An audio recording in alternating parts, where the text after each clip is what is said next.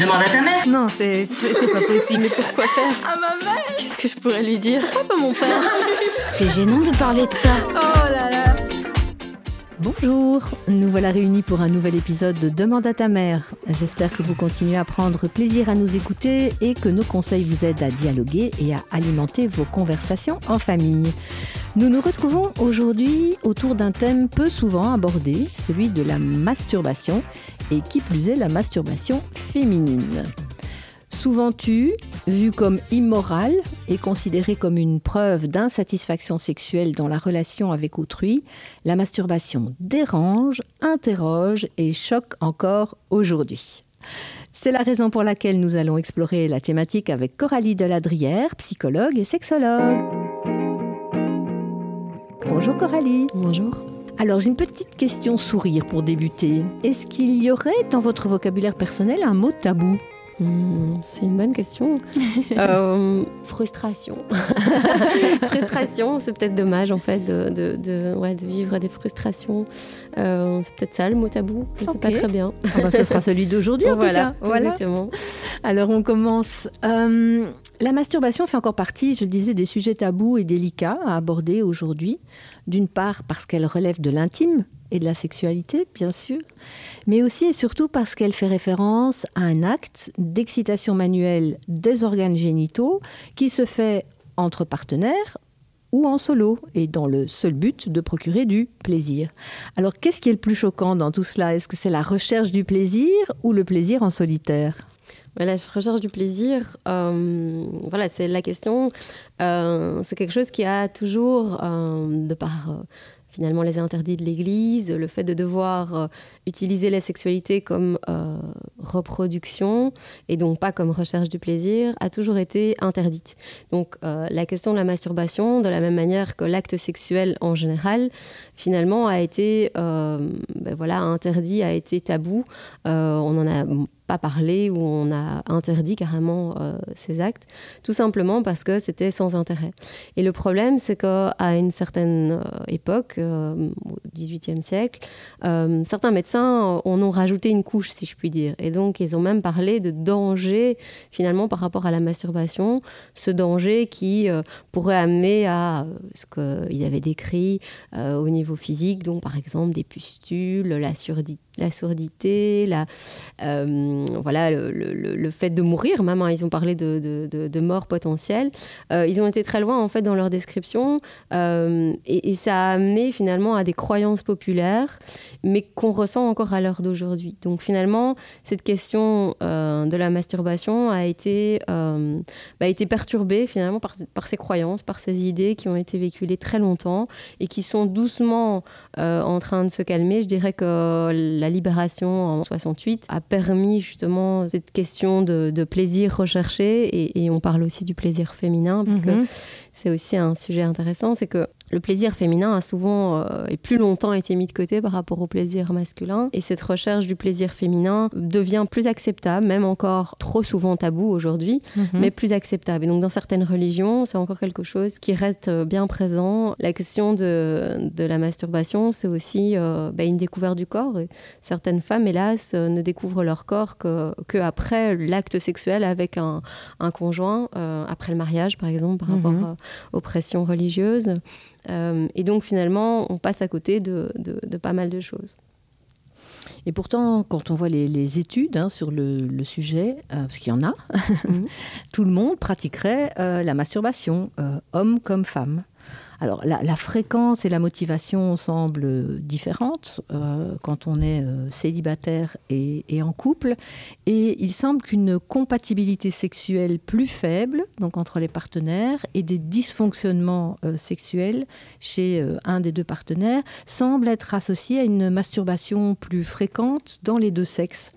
Alors si pour les femmes célibataires, par exemple, la masturbation est une façon de, de mieux connaître euh, leur corps, comme vous venez de le dire, et d'apprendre comment satisfaire leurs besoins sexuels avec leur partenaire, pour les femmes en couple, euh, la masturbation s'explique davantage comme un acte de compensation d'une relation insatisfaisante avec le partenaire sur le plan euh, sexuel. Donc, quoi qu'il en soit, la masturbation chez, les femmes, on l'a dit, a longtemps été jugée comme immorale et, aujourd'hui, vous, venez d'en parler, la perception semble avoir évolué doucement, toujours très doucement. On voit par exemple que les hommes pratiquent plus la masturbation que les femmes, mais c'est vrai que depuis quelques années, on peut voir une évolution euh, favorable, je dirais, hein, positive, c'est-à-dire mm -hmm. que les femmes se masturbent plus euh, que dans le passé, mais ça reste quand même moins important que chez les hommes. Alors il faut aussi signifier Elles que dans peut-être moins besoin aussi. Ah, peut-être, peut-être. Euh, ça, on peut en parler justement. la question de, des besoins, je pense que c'est de nouveau quelque chose de très cliché euh, de penser que certaines femmes euh, ont moins besoin euh, que les hommes de, de, de, voilà, de se masturber ou d'avoir des rapports sexuels. -hmm. ça dépend vraiment, c'est d'une personne à l'autre, je pense que Il n'y a, vraiment... a, pas de normalité. Il n'y a pas de normalité, oui, voilà, exactement. C'est important peut-être de, de, le souligner ça ici. Ça dépend hein. des périodes de vie, ça, période, ça, ça dépend de, voilà, d'énormément de, facteurs, donc c'est pas si clair. Euh, après, euh, on remarque donc cette différence entre hommes et femmes, mais on remarque de nouveau dans, dans ces statistiques qu'il y a euh, un biais justement de pression sociale de une femme finalement n'a pas droit à la même chose qu'un homme. Quelque part euh, chez un homme c'est presque normal de se masturber. C'est mm -hmm. quelque chose d'admis de, de socialement admis. Et de nouveau on a encore une certaine euh, forme de tabou par rapport à la femme qui aurait droit à ce plaisir de la même manière que que l'homme. Euh, donc on, revient avec ces différences euh, assez choquantes. Après il y a euh, quelque chose qui est intéressant au niveau des études c'est que on parle de biais de désirabilité sociale. Alors est-ce que les femmes et les hommes sont influencés de la même manière au niveau du biais de désirabilité sociale? Ce biais de désirabilité sociale c'est quoi? C'est le fait que dans une étude on va toujours parler des choses de manière beaucoup plus positive. Donc on va mentir un petit peu, -hmm. améliorer les choses. Donc dire par exemple que euh, quand on pose une question par rapport à la masturbation, euh, certaines personnes croient que ça fait bien de dire qu'on se masturbe tous les jours par exemple, mm -hmm. plutôt que de dire ben non moi ça m'arrive assez peu. Donc de nouveau la société nous presse, nous oblige à répondre d'une certaine façon et donc ça biaise les études. Mm. Alors est-ce que justement on peut se poser la question de savoir si les femmes sont plus discrètes et donc vont peut-être être moins influencées par ce biais de désirabilité sociale potentiellement? Et donc ça pourrait aussi modifier nos statistiques c'est une réalité mais je pense qu'il y a en effet quand même une, euh, une différence et qui est hélas euh, liée à cette pression euh, sociétale euh, et qui reste bien présente hélas dans, dans notre culture. Et pourtant comme l'ont démontré beaucoup d'autres études la masturbation a des bienfaits et des bienfaits réels et qu'on connaît depuis, depuis assez longtemps d'ailleurs. Mm -hmm. Certains parlent même d'énergie vitale, hein, comme si c'était une façon de, de remettre ses batteries euh, oui, à jour ou à, à bon niveau. Alors euh, on parle d'endorphine, de plaisir, bien sûr, c'est bon pour le sommeil, euh, ce serait un antistress euh, aussi intéressant, mais aussi ça pourrait aider à éliminer certaines bactéries. Donc euh, on le voit bien, il ne devrait pas y avoir euh, autant de tabous autour de ce geste. -hmm. Je pense que parfois c'est une excuse en fait certaines personnes disent pour que ce soit acceptable justement que c'est grâce à ces bienfaits pour ces bienfaits qu'on se masturbe et donc mm -hmm. certaines personnes se cachent derrière ça en se disant ben voilà c'est une espèce de d'accord avec soi-même je me masturbe pour pouvoir m'endormir sans ça je n'arrive pas à m'endormir par exemple et donc euh, j'ai des personnes par exemple dans, dans ma patientèle qui utilisent la masturbation comme relaxant comme mm -hmm. euh, euh, quelque chose qui va leur permettre de oui oui de prendre un peu plus de repos qui vont permettre d'être plus calme en général il y a des croyances encore une fois très populaires hein, de, de de voir finalement euh, régulièrement avoir un orgasme ou du plaisir pour pouvoir être bien. Chez l'homme par exemple euh, on parle euh, de croyance par rapport au fait de devoir régulièrement avoir une éjaculation comme s'il y avait une accumulation euh, de sperme à un moment donné ce qui est complètement faux hein, mais c'est une croyance populaire et qui est quand même déjà euh, trop présente et trop euh, trop souvent véhiculée. Et donc finalement bah, qui touche aussi les femmes parce que les femmes pourraient le croire elles pourraient croire que c'est nécessaire que leur compagnon euh, aurait besoin de ça. C'est pas du tout ça. C'est souvent bien bien souvent en fait un besoin de, de se relâcher euh, d'être bien. De se faire du bien de se faire du bien d'avoir du plaisir. Et donc ce n'est pas seulement pour les hommes c'est aussi pour les femmes. C'est de se faire du bien prendre un temps pour soi. Donc ça veut dire ce temps pour soi c'est prendre soin de soi un temps pour soi pour se donner du plaisir mais pas que parce que justement, la masturbation, et de la même manière que l'acte sexuel, peut créer, donc on le disait tout à l'heure, des endorphines, donc énormément mhm. d'hormones en fait qui sont sécrétées à, cette, euh, à ce moment, à ce moment, à ce moment précis. D'abord, au moment de l'acte, au moment de la masturbation elle-même, il y a le plaisir, l'envie, finalement le désir, l'excitation, euh, qui décharge euh, ce qu'on appelle la dopamine. La dopamine, c'est l'hormone du plaisir, justement, c'est celle qui nous donne envie de commencer à nous masturber, qui, qui va nous permettre aussi bah, d'avoir envie de recommencer. Et puis, il y a les endorphines. Les endorphines, assez rapidement, on les ressent, cette sensation de plénitude, de relaxation. On peut diminuer les, douleurs aussi grâce à ces endorphines. Ces endorphines, en fait, qui vont, bah, dans certains cas, créer, pour certaines, par exemple, qui ont des, règles douloureuses, un moment de plénitude où mhm. leur euh, douleur euh, euh, de menstruation va disparaître. les maux de tête, par exemple, également liés, pourraient disparaître. Alors, hélas, c'est très court, ça recommence assez vite, mais c'est quelque chose qui est agréable, donc on pourrait les encourager justement à pratiquer la masturbation pour euh, se détendre ou avoir un acte sexuel, même si, encore une fois, on pourra en discuter une prochaine fois, c'est quelque chose de tabou, avoir des rapports sexuels pendant les règles n'est pas quelque chose de, mhm. problématique. Mhm. Mais donc au fur et à mesure, euh, toutes ces hormones en fait euh, qui sont ressenties au moment de la masturbation vont créer l'envie de reproduire, de recommencer. Moi je dis souvent en consultation, l'appétit vient en mangeant. Mhm. Au niveau sexuel, c'est la même chose. C'est-à-dire que plus on va se masturber et plus on va avoir envie de se masturber. Donc c'est un cercle, j'allais dire, vicieux dans certains cas. Dans euh, certains cas, oui, justement. Et c'est vrai que pratiquer trop souvent la masturbation peut, peut devenir addictive aussi ou peut pousser à une hyper euh, sexualité. Donc ça, ça peut être euh, néfaste pour soi-même parce qu'on devient vraiment dépendant en fait de, de, ça. Et ça peut aussi nuire à la, à la relation avec son partenaire. Oui, moi j'ai souvent eu tendance à utiliser la, j'ai toujours d'ailleurs en consultation, la tendance à utiliser en in vitro, si je puis dire, donc en la masturbation. En fait, c'est une manière de s'entraîner euh, sans son partenaire, euh, s'il y a partenaire, et même avant de rencontrer quelqu'un, euh, de s'entraîner par exemple par rapport à, voilà, la découverte du corps, par rapport pour les hommes à l'éjaculation trop rapide. Donc c'est un bon moyen de s'entraîner avant d'avoir des rapports sexuels avec un conjoint, avec un partenaire. Mais d'un autre côté, pour certains, ça va être une hypersexualisation en fait, un besoin finalement de se masturber. Donc certaines personnes décrivent vraiment une masturbation qui va euh, de 4 à 6 fois, voire 10 fois par jour, mhm.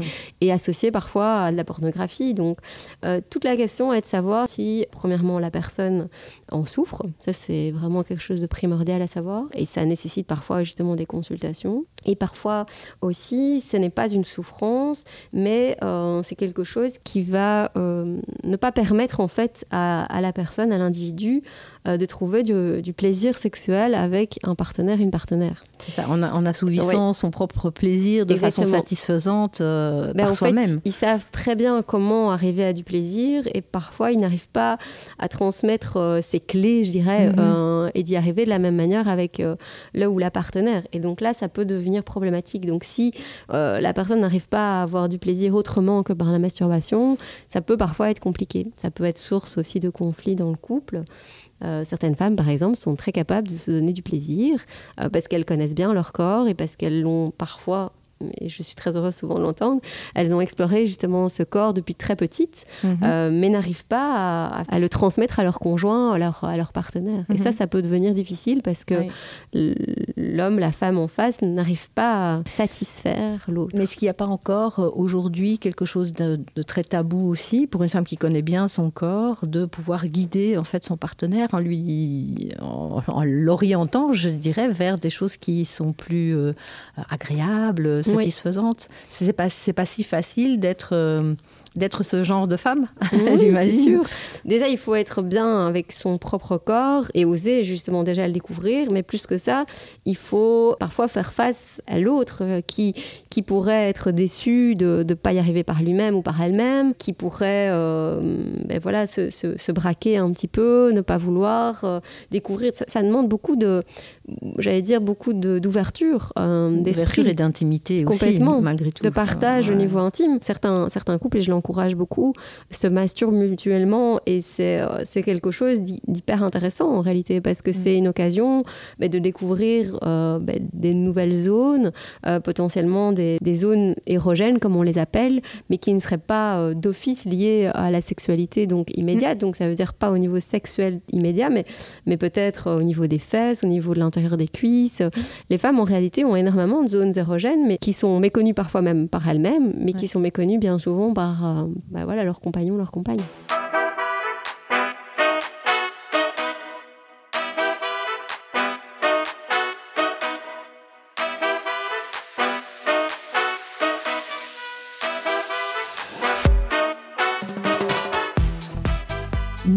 poursuivons notre exploration de la masturbation féminine avec Coralie Deladrière, qui est, je le rappelle, psychologue et sexologue à Bruxelles.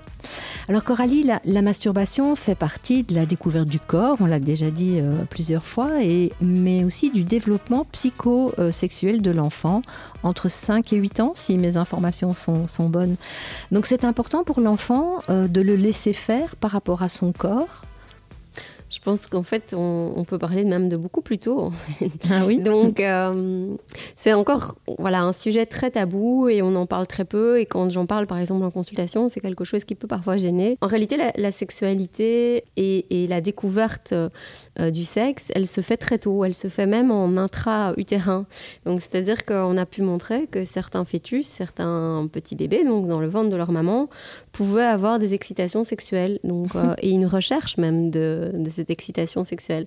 Donc une volonté voilà, de refrotter par exemple le cordon ombilical ou bien leurs doigts euh, au niveau de zones euh, qu'on dit euh, sensibles, érogènes et qui créent en fait une stimulation. Consciemment peut-être pas, c'est difficile à imaginer qu'en fait l'enfant encore en intra-utérin, donc le fœtus, pourrait avoir cette décision d'aller vers plus de stimulation, mais je dirais que c'est une découverte fortuite et qui va se reproduire en fait, qui va permettre de se refaire. Et puis au fur et à mesure en fait de l'évolution, et de nouveau, ça, ça peut choquer les, parents. Les enfants, en fait, sont euh, ce que Freud appelait euh, les petits pervers polymorphes. Mhm. Euh, c'est vraiment l'idée, c'est que l'enfant va chercher du plaisir, en fait, de toutes les manières, de différentes façons. Et entre autres, on peut voir des enfants qui ont une certaine stimulation au niveau des parties génitales, par exemple avec un linge, par exemple avec une ceinture de sécurité, et qui vont peut-être de nouveau pas vers l'âge de 2-3 ans rechercher typiquement, on va dire, l'excitation, mais qui tendent progressivement vers quelque chose. Après, ça se clarifie en fait, il y a vraiment une recherche au fur et à mesure de, l'âge qui avance, l'enfant va être vraiment en recherche de ce plaisir. Il a compris que ça faisait du bien et il va bah, créer ce qu'on appelle oui, vraiment une masturbation. Donc il va chercher quelque chose qu'il veut reproduire et qui est une recherche de plaisir. Donc c'est mhm. vraiment cette recherche de plaisir ça, qui, souvent est, est, réprimée par les, par les parents si c'est découvert parce que euh, c'est dérangeant, ça ne se fait pas, c'est pas correct, etc. Est-ce qu'il y a quand même malgré tout des comportements qui doivent interpeller euh, quand une masturbation enfantine est, peut-être excessive ou qu'elle se fait sans intimité, parce que c'est aussi un accompagnement peut-être à apprendre à l'enfant. Exactement. C'est de se respecter le parent, en fait, doit être euh, dans, cette tolérance, dans cette acceptation de ce plaisir, de cette masturbation, mais donc il ne doit pas y avoir d'interdit ou, ou de message euh, par rapport euh, au côté, je dirais, c'est sale. voilà, exactement. donc ce n'est pas sale, mais c'est quelque chose qui doit se faire dans l'intimité, donc quand l'enfant est seul. Donc on va l'encourager gentiment à faire ça quand il sera dans sa chambre ou quand il est tout seul, de manière générale. Parce qu'il y a certains enfants, c'est vrai, qui vont le faire en public euh, parce qu'en fait, ils sont submergés par le plaisir. Ils sont tout d'un coup mhm. euh, étonnés de la, sensation qu'ils peuvent retrouver et, euh, et, donc ils vont aller jusqu'au bout du plaisir. Et évidemment que là, ça peut être confrontant de nouveau au niveau des interdits culturels. On peut aussi de, de, nouveau nuancer la question, c'est que dans certaines sociétés, tribus, je sais pas comment on pourrait appeler ça, ben, la masturbation est tout à fait acceptable et mhm. même euh, encouragé, euh, vivement encouragé. C'est presque une fierté en fait pour certains mhm. parents de voir leurs enfants euh, avoir une masturbation. Donc dans notre société, on est plus dans quelque chose de, pudique, donc on, mhm. essaye d'encourager l'enfant à le faire dans l'intimité. Alors à l'adolescence, la masturbation a également un rôle important euh, à jouer. Hein. C'est la période euh, de l'identité de soi. On travaille aussi son apparence, on est en recherche de son identité euh, sexuelle. Et puis il y a toutes ces pulsions aussi chez l'adolescent, qu'il soit fille ou garçon d'ailleurs, parce qu'on parle toujours, on le disait tout à l'heure, c'est sain qu'un ado se masturbe tout seul dans sa chambre le soir. Par contre, qu'une fille se masturbe, ben, ben, ça, reste un peu bizarre pour ne pas dire choquant. Comment à ce niveau-là aussi, pendant cette période de l'adolescence, peut-on accompagner les ados, mais sans les choquer? Ça sert à rien non plus d'aller leur parler de masturbation s'ils n'en parlent pas. Oui, c'est sûr. Mais en réalité, beaucoup d'adolescents vont cacher leur masturbation et, finalement, euh, c'est pas plus mal parce que c'est leur intimité, c'est leur histoire et, c'est acceptable. Et en fait, c'est vraiment important pour les parents de, de les laisser évoluer, d'avoir euh, cette intimité, d'avoir une chambre qui soit leur chambre, leur espace, un endroit où on ne vient pas c'est quelque chose qu'on entend souvent, des mamans qui euh, veulent, et, on peut le comprendre, faire un petit peu d'ordre, qui veulent euh, venir voir leur enfant ou leur adolescent, et qui sont alors intrusives. Il faut vraiment envisager qu'à l'adolescence, il va y avoir des besoins d'intimité, de différenciation par rapport aux parents, et finalement de, de, temps à passer seul. Je pense que le message est, là, c'est celui de laisser les jeunes euh, avoir un temps à eux sans avoir de pression, donc être vraiment dans quelque quelque chose de très tolérant. Et potentiellement, si ça a été le cas, et je le souhaite aux parents, c'est euh, ben, de se rappeler en fait que cette période-là, elle était délicate et que et qu'eux-mêmes en fait ont potentiellement eu ben, soit la possibilité de se masturber, de découvrir leur corps, ou dans certains cas d'être euh, hélas réprimés et donc mhm. d'avoir euh, justement une surveillance un peu trop présente de la part de leurs parents ou, ou d'une personne finalement qui aurait été dans l'entourage familial. Mhm. Alors j'aimerais peut-être qu'on termine cet épisode en abordant euh, des vrais faux à propos de la masturbation, parce que c'est vrai qu'il y a beaucoup de choses euh, qui sont dites. Alors la masturbation, ça rend sourd, hein, vous l'avez dit tout à l'heure, au XVIIIe siècle, euh, voilà, on, le criait haut et fort, et on l'entend souvent concernant les garçons. Alors est-ce que c'est vrai ou c'est faux? C'est complètement faux. De nouveau, ça vient d'une, voilà, d'un message qui a été transmis par un médecin à l'époque au XVIIIe siècle, et qui disait que ça rendait sourd parce que il avait eu un patient qui, alors qu'il était enrhumé, euh, s'était réveillé le lendemain, alors qu'il a eu justement une pratique euh, de masturbation, qu'il s'est réveillé sourd. Alors évidemment, encore une fois, c'est quelque chose, c'est une croyance, c'est une croyance populaire qui a été transmise et qui a permis finalement de d'empêcher cette, euh, cette masturbation et qui, et qui a encouragé ben, le discours de l'Église, de, la, de la religion en général, mhm. par rapport à cette pratique. Mhm. En tout cas, ça a la vie longue, hein, puisque Tout à 18e ah siècle, complètement. on en parle encore aujourd'hui. Alors, on dit parfois que la masturbation accentue l'acné. Est-ce que c'est vrai ou c'est faux? Non, tout à fait faux.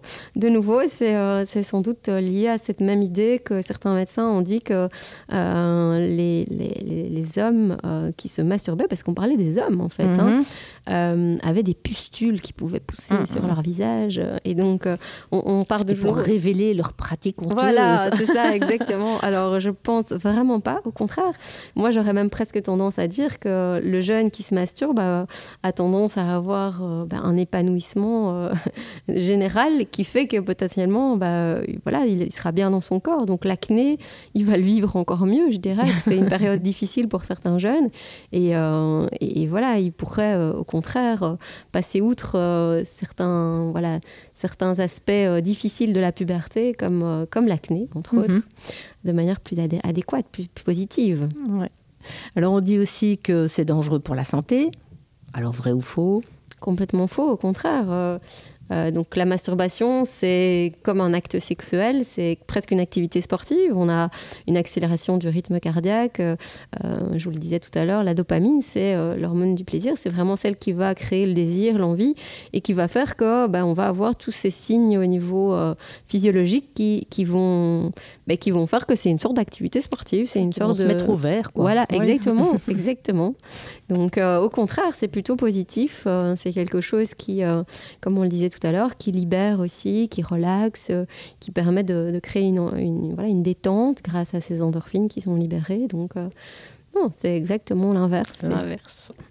Et peut-être une dernière, c'est que la masturbation renforce le plancher pelvien, et ça c'est sans doute dû aux contractions finalement. Euh, alors plus que ça, en fait, c'est que certaines euh, femmes ont, euh, donc on peut se masturber d'une manière différente en, fonction, euh, ben voilà, chacun a sa pratique, enfin chacune a sa pratique.